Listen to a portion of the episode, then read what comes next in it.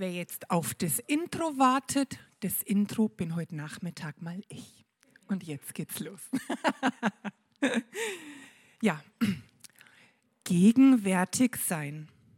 Wo bin ich mit meinen Gedanken bei dem, was gestern war, was mich verändert hat, was ich falsch gemacht habe, bei dem, was morgen sein wird, was mir Sorgen macht, was passieren könnte? So viel Unrast. Zu viel Unrast. Stopp. So nicht weiter. Zur Ruhe kommen. Vergangenes und Zukünftiges loslassen. Meine Gedanken zurückholen in die Gegenwart. Mich vorbehaltlos einlassen auf gerade diesen Augenblick. Jetzt. Bestimmt haben sich einige in diesen Gedanken wiedergefunden, Erlebnisse und Begegnungen, die man nicht einfach so weglegt oder gar nicht weglegen kann, sondern ständig immer durchkaut wieder und den Gedanken hin und her bewälzt. Sorgen und Überlegungen, wie Pläne und Aufgaben von morgen gelingen könnten. Habe ich an alles gedacht? Habe ich alles genau überlegt? Habe ich alles gut organisiert? Was könnte vielleicht schiefgehen? Wir haben keine Ruhe. Unrast macht sich breit. Zu viel Unrast manchmal für unsere Herzen und für unsere Seelen. Loslassen war gerade der Vorschlag, was nicht mit der Gegenwart, mit dem Hier und Jetzt zu tun hat. Ich finde ja, dass das eine ganz schöne Herausforderung ist. Und deshalb freue ich mich, dass wir das heute Nachmittag miteinander wagen dürfen, üben können, ausprobieren können und das im besten Fall auch genießen können. Unseren Alltag loslassen und eine Zeit lang nur Augen und Ohren haben können für Gott, unseren himmlischen Vater. Er sucht Begegnung mit uns Menschen in allen Lebenslagen, immer, immer wieder, dauernd. Es ist ihm wichtig, wie es uns geht. Und er möchte uns zur Ruhe bringen in seiner Gegenwart. Jetzt. Und so grüße ich euch alle am Anfang dieses Gottesdienstes. Wir feiern ihn im Namen Gottes, der groß ist, der herrlich ist, der für uns kleine und so kleine Menschen oft so unfassbar ist und so kaum vorstellbar. Trotzdem ist er da, in unserer Mitte. Er hat uns etwas zu sagen. Er möchte sich mitteilen, möchte uns Gutes tun. Und das ist eine tolle Vorstellung für mich. Das finde ich einfach genial, spannend und aufregend. Ja, ich möchte ein Gebet am Anfang sprechen und lade euch ein, dass ihr euch anschließen wollt. Großer Gott, du wirst nicht müde, den Kontakt zu uns zu suchen, zu uns, deinen geliebten Menschen. Du möchtest unser Leben so gerne mit uns teilen, wissen, was uns bewegt, was uns freut, was uns sorgt. Du wartest darauf, dass wir dir unser Herz öffnen und dass wir dich einladen, Platz zu nehmen und einfach da zu sein bei uns. Das wollen wir tun, jetzt, hier in diesem Gottesdienst. Wir glauben, dass du lebendig bist und handeln kannst. Und du kannst das tun auf so vielerlei Weise. Wir wollen gespannt sein, was du heute tun willst. Wir danken dir schon jetzt dafür. Amen. Einen ganzen Tag bei Gott, so wie unser erstes Lied, das wir miteinander singen, jetzt sagt, können wir heute Nachmittag leider nicht anbieten. Aber ich glaube ganz fest, dass die Zeit, die wir jetzt miteinander verbringen werden, eine ganz, ganz gute und bereichernde Zeit sein kann. Ich danke euch Musikern, dass ihr diese Zeit mit euren Liedern begleitet, dass ihr euch vorbereitet habt. Ich habe schon ein bisschen gehört. Ich bin schon ganz erfüllt. Und dass dieses Loslassen, das wir jetzt üben wollen, einfach auch schön begleitet wird von euch. Da freue ich mich schon. Ich sage aber auch allen anderen Danke, die sich mit eingeklinkt haben in diesen Gottesdienst, die mithelfen, mittragen. Das ist schön. Seid gesegnet dafür. In dem Bibeltext, den die Großen nachher in der Predigt hören werden und bedenken werden, ist mir ein Gedanke aufgefallen. Das Volk Israel, das Gott sich als etwas ganz Besonderes ausgewählt hatte, das wollte nicht mehr gut zuhören irgendwann. Sie waren ungehorsam. Das, was sie hörten, ging darin und daraus. Es war schwierig und ich habe mir gedacht, oh, ob das Gott wohl gefallen hat. Und ich habe mir auch gedacht, wie ist das mit meinem Hören? Wann höre ich gut oder mache ich die Ohren manchmal auch zu oder höre ich und höre dann doch durch? Und ich habe gedacht, ich frage euch einfach mal, hört ihr gut? Wer von euch kann gut hören? Nur einer! Boah! Zwei! Zwei! Wer sonst? Drei! Ach, wie gut, dass, wie gut, dass ihr da seid. Ihr seid meine Männer. Ich, euch brauche ich auf jeden Fall. Und wer von euch glaubt, dass er nicht nur gut hören kann, sondern auch noch das tun kann, was er da hört? Auch drei? Sonst keiner mehr? Oh, ich glaube, dann muss ich meine, meine Aktion gleich canceln, die ich mir so überlegt habe. Ich habe Ich habe mir nämlich Folgendes überlegt. Wir könnten das doch mal ausprobieren, ob das einfach ist oder schwierig ist, dieses Hören und Tun zusammen. Und ich sage es an der Stelle nochmal ganz explizit, es, es könnte, könnte jeder mitmachen bei dieser Aktion. Jeder. Überlegt es doch einfach mal, okay? Ach, einer steht schon auf. Ich freue mich. Ich sage euch, was ich meine. Wir wollen den Superhörer und Befolger heute Nachmittag finden. Und es ist so, ich werde euch ein Kommando geben, euch eine Aufforderung geben und diese Aufforderung solltet ihr, wenn möglich, befolgen. Aber nur, wenn ich vorher sagt, Gabi sagt. Wenn Gabi das nicht sagt, dann sollt ihr bitte auch dieses Kommando, diese Aufforderung nicht befolgen. Habt ihr das verstanden? Schon, ne? Wir probieren es einfach mal aus. Also es, ihr dürft euch hinsetzen. Äh, doch, alles gut. In zwei Minuten schauen wir, wer der super Zuhörer ist und Befolger. Also ich lade auch die Großen ein, okay? Also die meisten sitzen ja. Komm, du sitzt dich jetzt auch hin. Ich sitze auch. Gabi sagt aufstehen. Gabi sagt den linken Arm hoch und den rechten.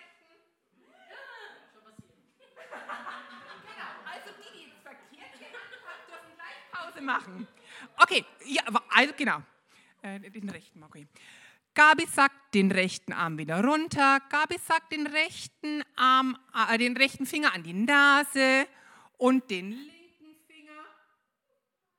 Boah. Wer steht noch? Wer macht? Okay, also dann müssen wir jetzt die Zügel mal anziehen. Gabi sagt das rechte Bein nach vorne, Gabi sagt, das rechte Bein wieder abstellen. Gabi sagt, das linke Bein hochziehen und das rechte.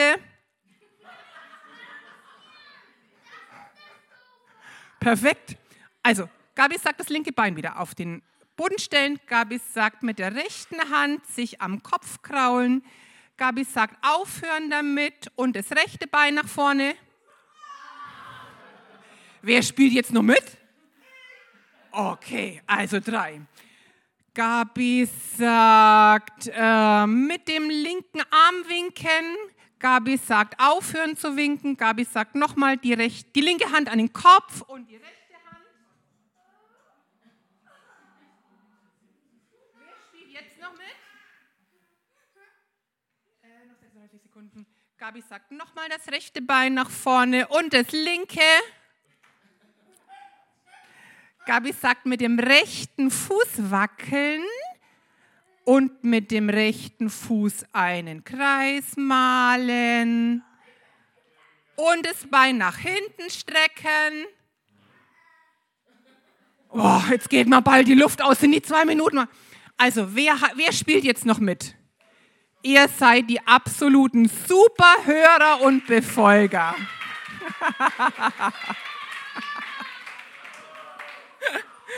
Okay, dann dürft ihr euch bereit machen für euren Kigo. Hoffentlich hört ihr da genauso gut wie jetzt.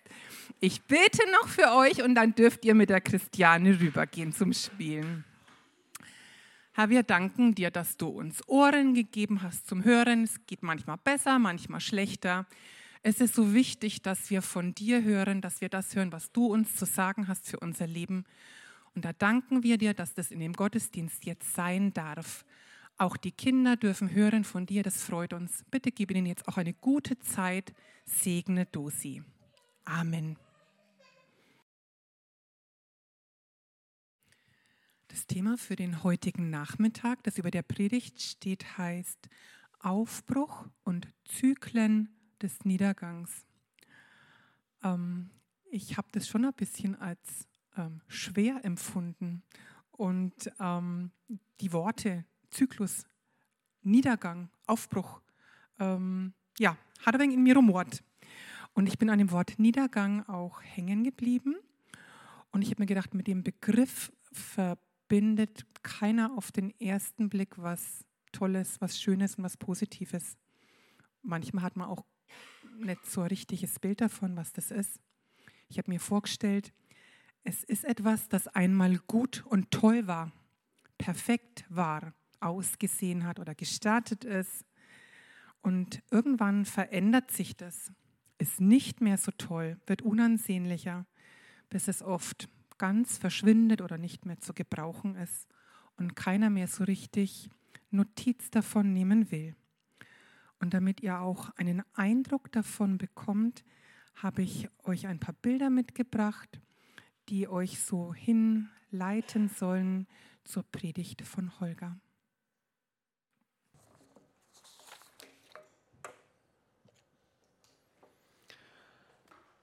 Ich lade euch ein, dass wir gemeinsam beten. Himmlischer Vater, wir kommen zusammen, um von deinem Wort zu hören, von deinem Wort angesteckt zu werden. Ja, und neu begeistert zu werden von dem, was du uns schenken möchtest. Und so bitte ich dich, Herr, äh, segne du alles Reden und Hören Schenk du einen Neuanfang, wo er nötig ist. Rüttle uns auf aus geistlicher Müdigkeit und Vergesslichkeit. Das bete ich in Jesu Namen. Amen. In der aktuellen Predigtreihe wollen wir ja über Aufbruch nachdenken. Und ein Fachbegriff für Aufbruch ist Erweckung. Was genau meint denn Erweckung? Erweckung, das ist erstmal das, eine Zeit, in der Gott durch seinen Heiligen Geist besonders wirkt. Das können wir nicht machen, wir können nur die Voraussetzungen dafür schaffen. Letztlich ist es ein Handeln Gottes. Es ist aber auch der Moment, der ganz persönlich mit einem etwas selbst zu tun hat. Denn am Anfang eines christlichen Lebens steht ja die persönliche Erfahrung des Glaubens. Ihr könnt euch ja mal versuchen zurückzuerinnern, wie das bei euch war. Der Moment, wo dir klar geworden ist, ich bin gemeint, ich bin angesprochen. Jesus ist real und jetzt gerade meint er mich. Jetzt habe ich das verstanden. Oder wie es die Bibel ausdrückt in äh, Römer 10, Vers 9, wenn du also mit deinem Mund bekennst, dass Jesus der Herr ist und mit deinem Herzen glaubst, dass Gott ihn von den Toten auferweckt hat, wirst du gerettet werden. Beim Christsein geht es darum, um diese innere Überzeugung, die sich dann in Worten und Taten widerspiegelt. Und das ist auch immer ein bisschen das Dilemma. Wir hören immer nur dieses, wo es nach außen getragen wird, wo es sichtbar wird. Was an innerer Überzeugung da ist, das sehen wir als, als Menschen nicht. Und doch geht es darum, dass jeder so eine innere Erfahrung gemacht hat. Und weil wir als Menschen nur das sehen, was vor Augen ist, mag es auch in der Gemeinde Menschen geben, die diese innere Erfahrung noch nicht gemacht haben, die vielleicht das Bekenntnis mitsprechen, aber doch in ihrem Herzen der Glauben fehlt. Und bei denjenigen, die so eine innere Überzeugung gewonnen haben, die gemerkt haben, ja, ich bin gemeint, steht diese Erfahrung in der Gefahr, in Vergessenheit zu geraten. Diese Erfahrung muss nämlich immer wieder neu entdeckt werden. Bei einem selbst, dass wir nicht vergessen, was der Herr uns Gutes getan hat, aber auch für jede neue Generation.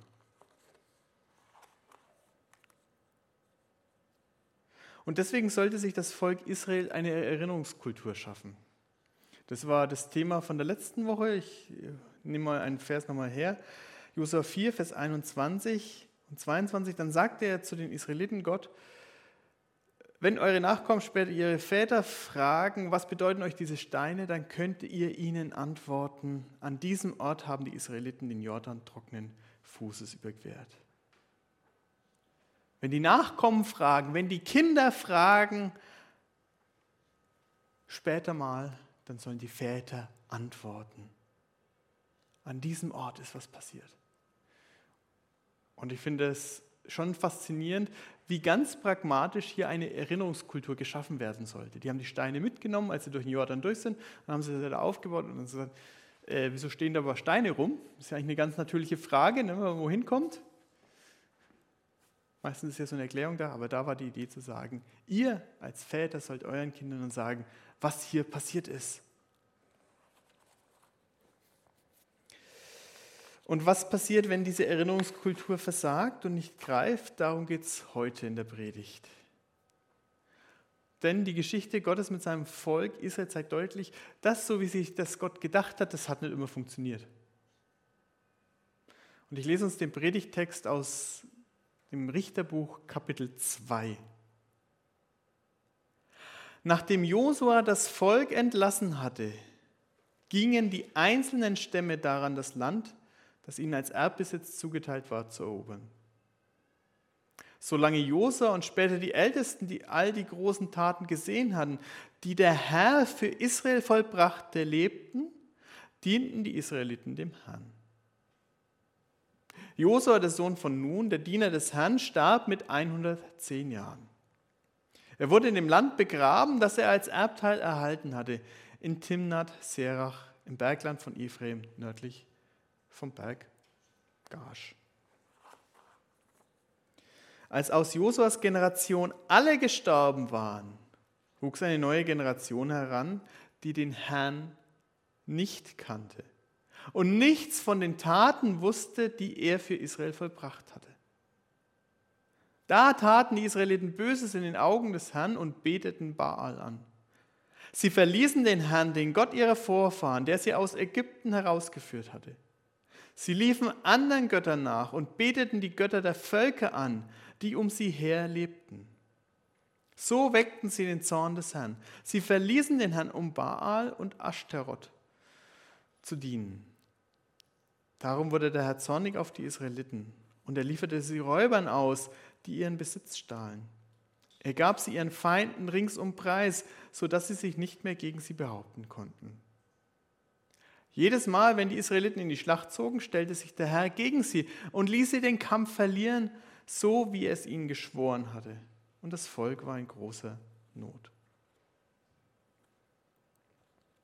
Da setzte der Herr Richter ein, die die Israeliten vor ihren Feinden retten sollten.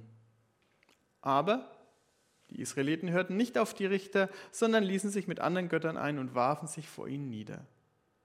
So schnell wandten sie sich vom Weg ihrer Vorfahren ab, die sich gehorsam an die Gebote des Herrn gehalten hatten und folgten ihrem Beispiel nicht. Immer, wenn der Herr einen Richter über Israel einsetzte, war er mit dem Richter und rettete das Volk vor seinen Feinden, solange der Richter lebte. Denn der Herr hatte Mitleid mit seinem Volk, das schwer unter seinen Bedrängern und Unterdrückern stöhnte. Doch sobald der Richter gestorben war, kehrten die Israeliten zu ihrem alten Lebensstil zurück und verhielten sich schlimmer als ihre Väter. Sie liefen anderen Göttern nach, dienten ihnen und warfen sich vor ihnen nieder. Und sie weigerten sich, ihre schlechte Lebensweise und ihr trotziges Verhalten aufzugeben.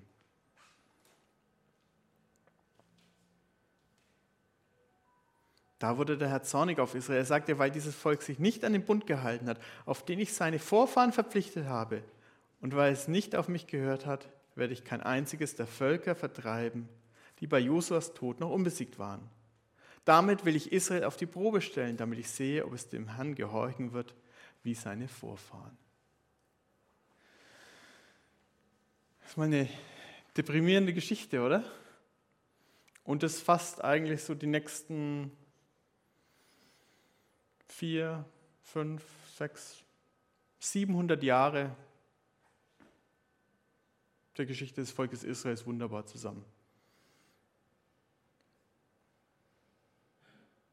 Das, was wir hier am Anfang des Buches Richters hören und auch lesen können, ist die traurige Zusammenfassung der kommenden Geschichte des Volkes Israels mit Gott. Jede Generation musste für sich den Herrn neu erkennen. Es gab keine Garantie. Kaum war eine Generation nicht mehr da, die das Handeln Gottes bezeugen konnte, begann der Niedergang. Die Israeliten passten sich an. Hey cool, alle um uns herum beten Baal an. Das muss eine richtig gute Sache sein. Das wollen wir auch. Oh, die opfern ihre Kinder dem Baal. Na wunderbar, machen wir auch.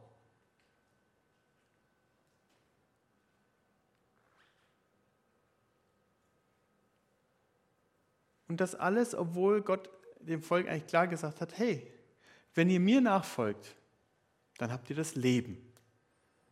Dann habt ihr den Segen. Wenn ihr nicht mir nachfolgt, dann werdet ihr die Konsequenzen eures Handelns erleiden. Und dann werde ich gegen euch sein. Und ihr werdet unter dem Fluch sein.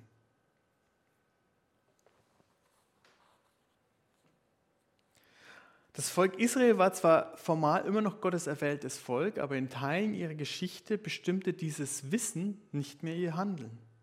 Diese Wahrheit änderte nichts bei ihnen. Es bestimmte nicht ihr Handeln, nicht mehr ihre Werte, ihre Weltanschauung noch ihren Glauben. Und was war die Ursache davon? Geistliches Vergessen. Sie wussten nichts mehr vom Herrn, sie kannten ihren Gott nicht mehr und wussten nichts mehr von allem, was Gott für Israel getan hat.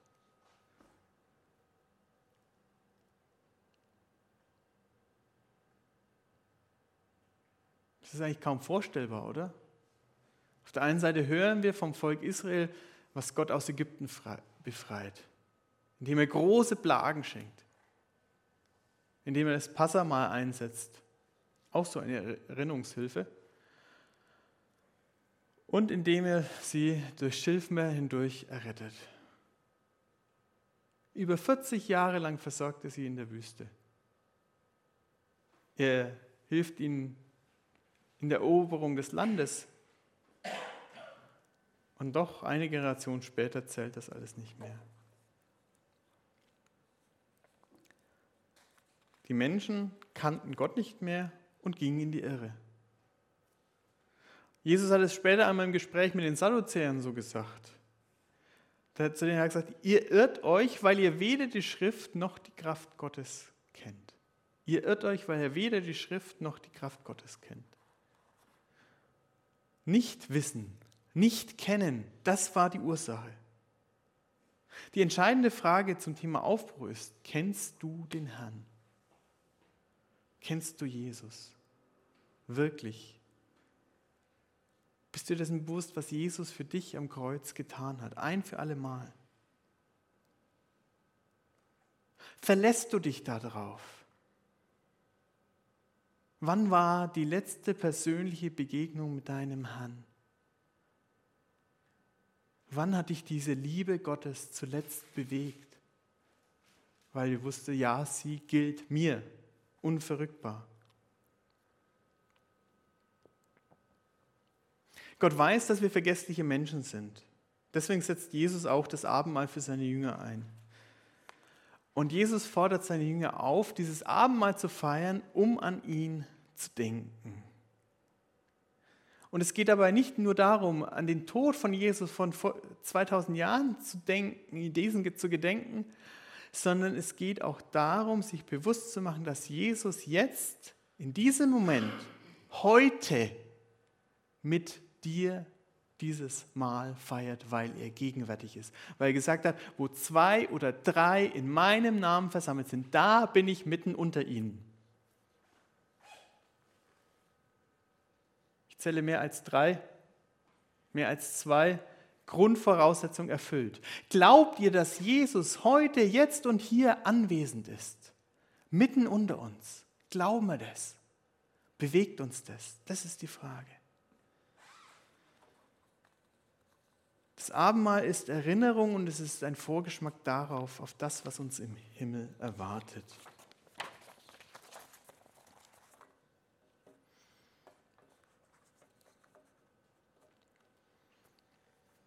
So gesehen frage ich mich, warum Jesus Brot und Wein ausgeteilt hat und nicht etwas Festlicheres. Aber ich glaube, er hat einfach pragmatisch gedacht. Aber letztlich als Versucherler, als Vorgeschmack, da stelle ich mir doch ein bisschen mehr vor als so eine trockene Oblate. Ich sage es euch, wie es ist. Das muss schon was Besonderes sein, was uns da erwartet. Aber es ist ja ein Symbol. Aber dran denken, es steht für etwas Besonderes. Noch einmal zurück zum Buch Richter. Das Volk wendete sich ab und musste dann mit den Folgen seiner Abwendung leben. Das ist die Strafe Gottes. Menschen erleiden die Folgen ihres Tuns. Das Volk erlebt nicht mehr den Segen, sondern den mit dem Bund verbundenen Fluch. Und das ging immer so lang, bis sie gemerkt haben, oh, uns geht es ziemlich schlecht. Das ist schlimm, was wir hier erleiden. Da war doch was. Da hat uns Gott doch was verheißen.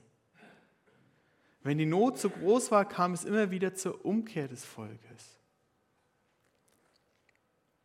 Schließlich schrien sie zum Herrn und sagten, wir haben gegen dich gesündigt, das ist in Richter 10, als wir uns von dir, unserem Gott, abgewandt und den Balen gedient haben.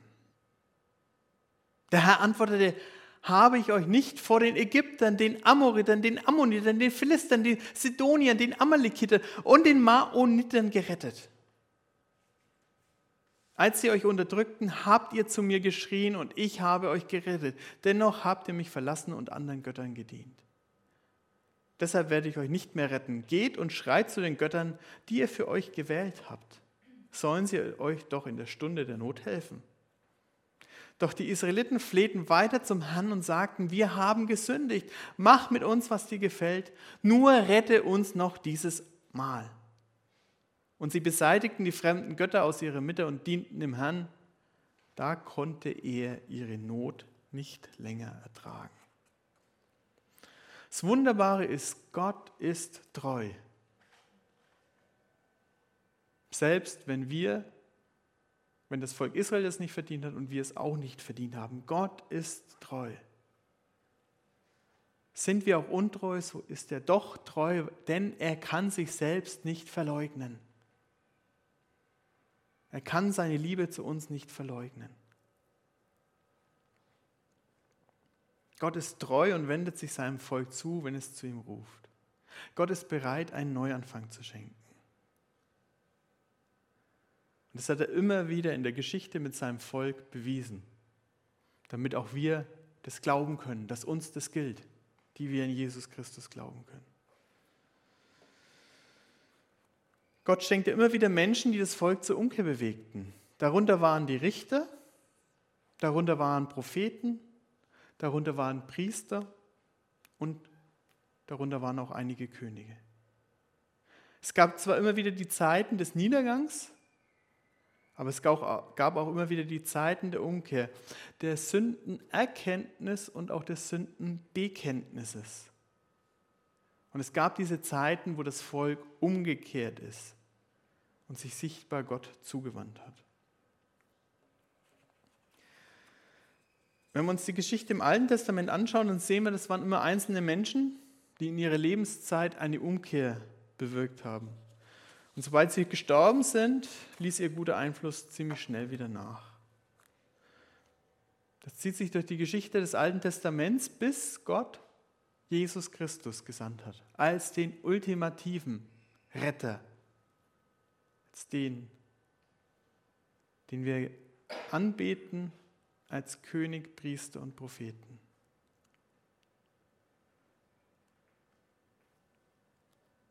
Durch Jesus nämlich ist eine Grundvoraussetzung geschaffen, die auch Ursache war des Niedergangs. Der Niedergang kam ja dadurch, dass es hieß, sie kannten den Herrn nicht mehr und was er für sie getan hat. Und Jesus sagt, durch mich kennt ihr den Vater. Durch mich kennt ihr den Vater.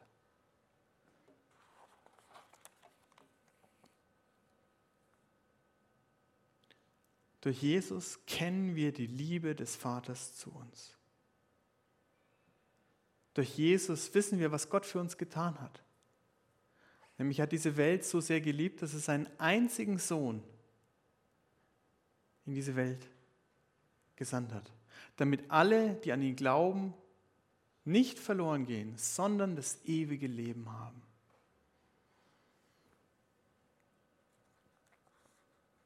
Durch Jesus kennen wir die Liebe, die uns einlädt, nach Hause zu kommen. Die uns einlädt, abzulassen von den eigenen und eigensinnigen Wegen und innerlich neu zu werden, damit durch unser neues Herz auch unser Handeln neu werden kann. Aufbruch und Niedergang, das ist nicht nur ein Thema des Alten Testaments, auch wenn es uns das ganz plastisch und gut anschaulich dargestellt wird. Diese Bewegung hält bis heute an. Im letzten Buch der Bibel werden sieben Gemeinden aufgefordert, sich zu prüfen und dort, wo sie in die falsche Richtung gehen, zu korrigieren, umzukehren. Das ist bei jeder Gemeinde ein bisschen anders. Aber es geht darum, dass wir immer wieder uns besinnen auf Jesus Christus, den Anfänger und Vollender unseres Glaubens. Das, das Leben von einem jeden Einzelnen, das ist nicht frei von Höhen und Tiefen. Es ist naiv zu glauben, zu sagen, wenn ich mich einmal bekehrt habe, dann, läuft, dann fluppt's, dann bin ich schon im Paradies. Nein, wir sind noch auf dieser Erde. Wir sind noch im Hier und Jetzt. Aber wir dürfen wissen, dann kennen wir einen, der treu ist, auch wenn wir es nicht sind. Der uns immer wieder zu sich ruft.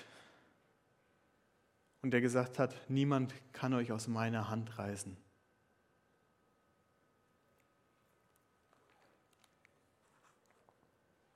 Wir dürfen wissen, dass wir auf einem, auf einem Weg sind, der uns näher hinbringt zu Jesus.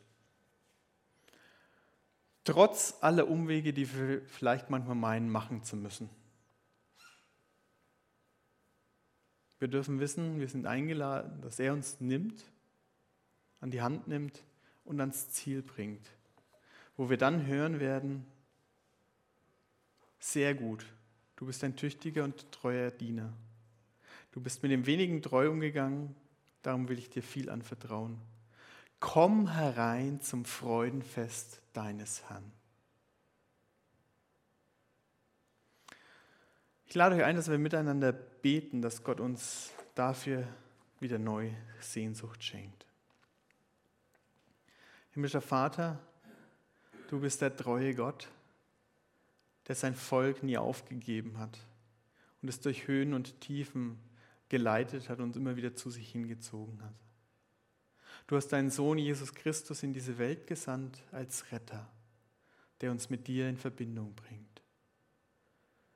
Stärke neu in uns die Sehnsucht nach unserem Erretter, Erlöser und Herrn, Jesus Christus. Das bete ich in Jesu Namen. Amen. Himmlischer Vater, ich möchte alle bringen, die in unserer Gemeinde sind oder die wir kennen, die mühselig und beladen sind. Erquicke du sie, stärke du sie, schenk du ihnen Zukunft und Hoffnung. Und gemeinsam wollen wir beten, wie Jesus Christus uns gelehrt hat. Und ich bitte es, wenn möglichst dazu aufzustehen.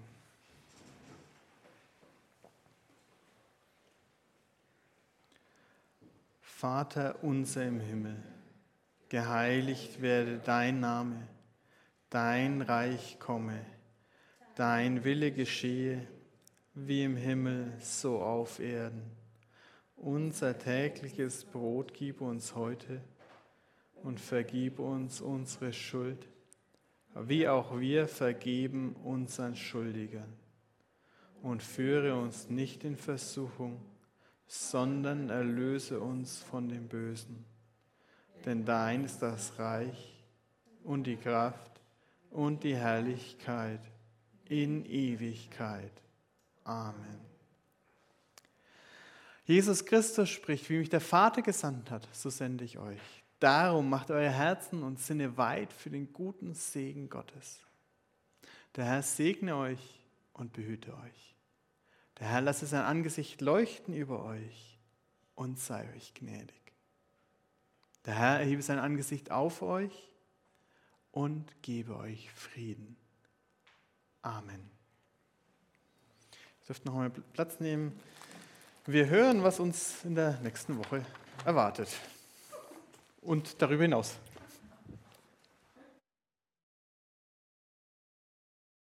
Wo ich euch einlade, noch einen Moment hier zu bleiben nach dem Gottesdienst und einen Kaffee zu genießen, der uns ja schon die ganze Zeit umweht, der Duft wenigstens davon. Noch ein paar kurze Infos. Ich möchte an den Donnerstag denken. Da macht unsere Musikschule ein Musikfest. Also ist der 7.7. ab 17 Uhr. Und der Wunsch ist, dass ihr euch dazu einlädt, äh, äh, anmeldet, Entschuldigung, äh, dass man ein bisschen besser planen kann mit Buffet und ähm, müssen wir 30 Salate machen oder reichen drei äh, und so weiter und so fort. Bei der Tina, bei der Andrea oder bei der Sandra. Also kommenden Donnerstag 17 Uhr. Gleich danach, am Freitag, schon morgens um 9 Uhr, laden wir zu einem Gebetsfrühstück ein in der Gemeinde ähm, da meldet euch bitte bei der Petra oder auch bei der Tina an. Dann für den nächsten Sonntag ist wichtig, da ist um 10.30 Uhr Gottesdienst, also schon am späten Vormittag, unsere Reihe mit dem Aufbruch oder der Erweckung, mit dem biblischen Fachbegriff, wird weitergeführt werden, Aufbruch und der Heilige Geist. Dann möchte ich hier an diese Karte, an diesen, ja, das ist ein Handzettel zum Weitergeben. Es liegen auch Plakate draußen. Wir wollen dieses Jahr wieder Ferien ohne Koffer durchführen, nach zwei Jahren Pause. Ein bisschen in abgespeckter Form vom 1. bis zum 4. August. Bitte betet dafür, bitte legt euch die Teilchen ins Auto. Vielleicht habt ihr schon jemanden konkret vor Augen oder Eltern, denen das auch eine Entlastung wäre, wenn die Kinder betreut würden und auch von Jesus erfahren würden, denkt einfach dran, Ferien ohne Koffer, 1. bis 4. August. Wer da auch sich einbringen möchte, ähm, ja, meldet euch doch gerne beim Holger. Ja, dann draußen auf dem runden Tisch im Eingang liegen auch mehrere Zeitschriften, Infos. Guckt da einfach vorbei und schmökert. Ähm, ja, Soweit an dieser Stelle, ganz zum Schluss. Ich möchte es gar nicht künstlich ausdehnen, weil jetzt einfach der Kaffee ausgeschenkt wird. Ja, wer doch schon gehen muss, keine Zeit mehr hat, den möchte ich einfach in die Woche ermutigt hoffentlich durch diesen Gottesdienst entlassen. Und ich, mir ist es jetzt gerade so aufgefallen bei dem Segenswort, dass Gottes Angesicht über uns leuchtet. Was für eine Vorstellung, habe ich mir jetzt eigentlich gerade gedacht. Wir müssen ja eigentlich immer strahlend unterwegs sein. Ich wünsche euch das, dass ihr vielleicht ab und zu daran erinnert werdet. In diesem Sinne, ich grüße euch. Bis bald hoffentlich.